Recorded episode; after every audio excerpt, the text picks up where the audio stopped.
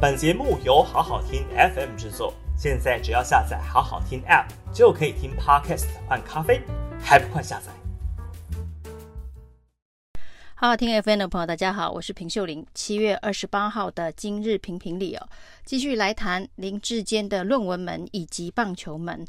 那也来谈两个人的肩膀，一个是林哲轩的肩膀，一个是林志坚的肩膀。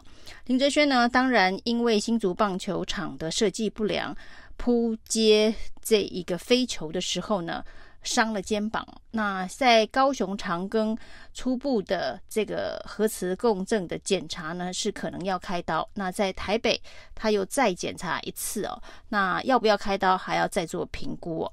不过呢，他这个球技哦，算是报销了。那如果一旦必须真的要开刀才能够治疗左肩的伤的话，也许他的职棒生涯也有可能报销。当然，这件事情是相当的严重哦，关系到林哲瑄的这个职棒运动员的生涯。而林志坚当然在道歉、道歉再道歉之后呢，说要付起林哲轩的医药费哦，那很多人当然也去炮轰林志坚哦，这件事情哦，恐怕不是负担医药费就能解决的。那整个新竹市政府最大的疏失哦，是这样子的一个球场，它是没有经过验收就开始开幕打球的。那这当然呢是涉及了公共。危险、公共安全的相关的议题哦，那新竹市政府为什么做这样的事情哦？那这简直是让一起来参加开幕的蔡英文总统也陷入危险当中哦。因为一个公共工程没有经过完整的验收，球员受伤了，球迷受伤了，那去参加开幕式的总统当然也有可能受伤哦。那是一个严重的国安议题啊。那蔡英文总统到了一个没有验收的球场参加开幕式，当然主要是政治上面的考虑哦，是政治的摆拍，是为了要帮林志坚、帮沈惠虹选举造势、宣传政绩哦。那结果没想到出了这么大的一个包哦。那林哲轩的肩膀受了伤，那他这个球技报销报销，他的运动员生涯、职业运动员生涯也有可能报销。那整个事情呢，甚至，呃，民进党的侧翼还要这个指控是有阴谋论的，认为呢这个球员受伤这个事情有这么严重吗？结果呢，让这个中华职棒的会长蔡其昌必须出来说是他决定要暂停比赛的。那球员工会呢，更是沉痛的发出声明哦，就是运动员的价值哦，不需要染色，不需要用蓝绿对立的角度。来看待这件事情哦。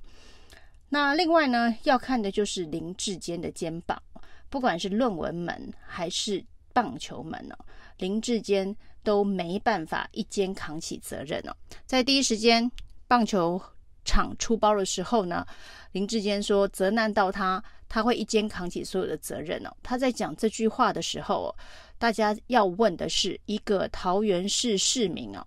要如何负起一个新竹市棒球场所引发争议的责任呢？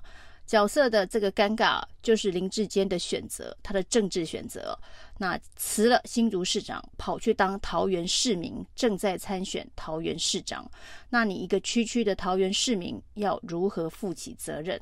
那所以他说呢，新竹市政府团队要好好负责。那新竹市政府团队能如何负责，也没办法。分担减轻林志坚的责任哦，所以呢，他的这个肩膀哦，说要一肩扛起新竹棒球场的相关争议哦，那显然这个肩膀是扛不下来哦。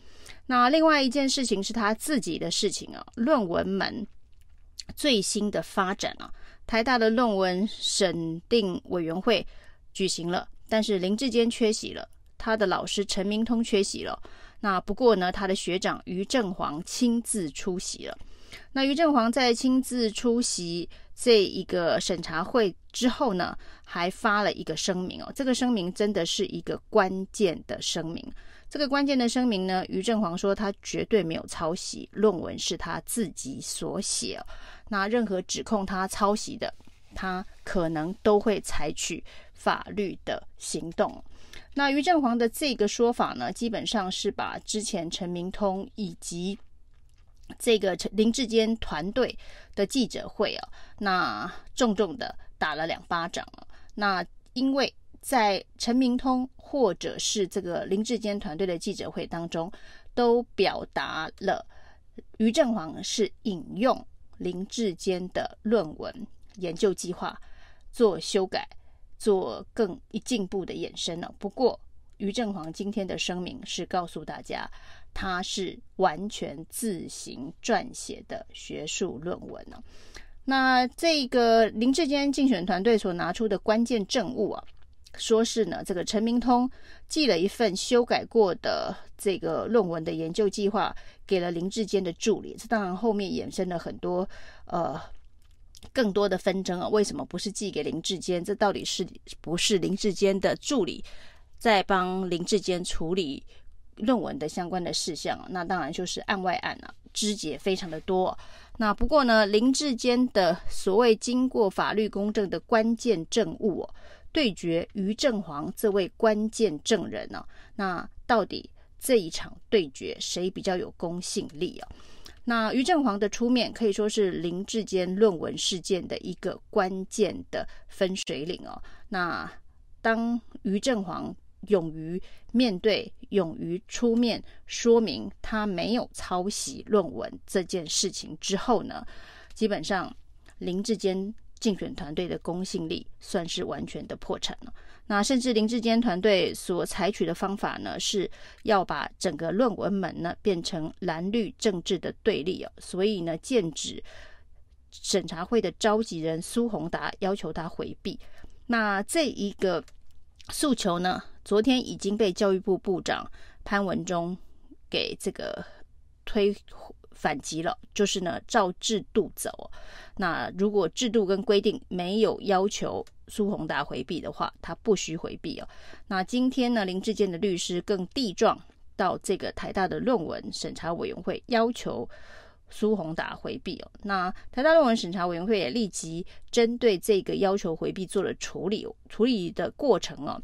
呃，也是按照程序哦，这个苏宏达回避，那某委员代理了主席，然后呢，所有的委员用不记名的方式投票，结果这是一致通过，就所有的人都认为苏宏达不需要回避哦。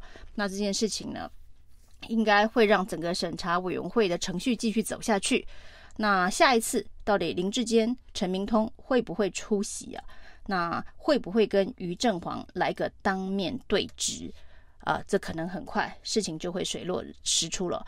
照目前的这个进度来看的话，因为于正煌说他已经把相关他自行撰写论文的证据已经交给了台大论文审查委员会哦，所以这个审查委员会的时间恐怕是不需要两个月，应该就可以有所结论了。那事后呢，这个于正煌所委托的律师啊。也提出了两点证据，证明说这个论文呢是于正煌亲自所撰写的。那他提出论文当中呢有两个错误，那这个两个错误为什么会发生哦？他非常具细迷疑的解说了。那而这两个错误事实上也出现在。这个林志坚的论文当中哦，可是林志坚从来没有针对这些错误有任何的说明，那也就更坐实了这个原始错误的发生人应该就是于正煌哦，至少他说得出来为什么会有这些技术上的错误。那第一个当然是这个许明才的学历的部分哦，因为多明肯这个多明尼肯大学哦，写成多明尼克肯大学，为什么会误植啊？不是翻译上的错误，而是这个资料的这个选取的来源呢？他说呢是国民党的网站写错了。那他查询资料的时候呢，用的是国民党的网站查询许明才的学历，而不是用学举公报，所以才会有一个字之错。那这个一个字之错，当然也出现在林志坚的论文上。那到底怎么错的？这个于正煌已经说明了，所以代表于正煌是原创者，是这个错误的原创者。